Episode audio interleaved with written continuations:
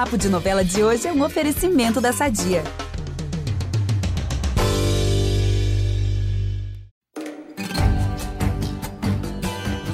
E aí, meus pantaneiros, fim de semana foi tranquilo? Tudo certo? Mais uma semana se inicia no nosso Pantanal e aqui é o Ícaro Martins, como sempre, trazendo as novidades mais quentes da Fazenda.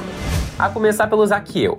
O ex-mordomo não esconde de ninguém que quer se tornar um peão e tem se empenhado bastante para conseguir isso. Mas o clima entre ele e os outros peões não tem sido exatamente amigável, principalmente pelo preconceito do pessoal da fazenda.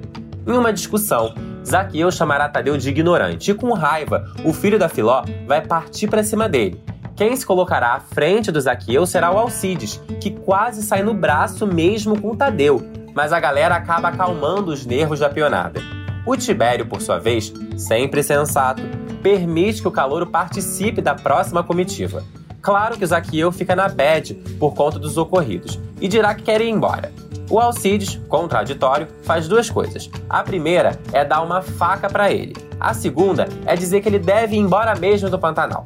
Mas é claro que a dupla depois vai fazer as pazes.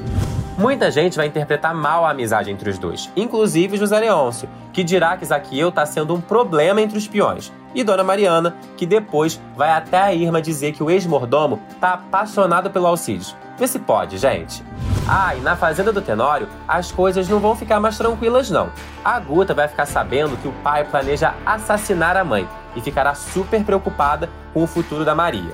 Além disso, a moça tá grávida, né? Após uma discussão com o Renato, ela irá pedir a Marcelo para ir embora de lá e que os dois criem um filho em outro lugar.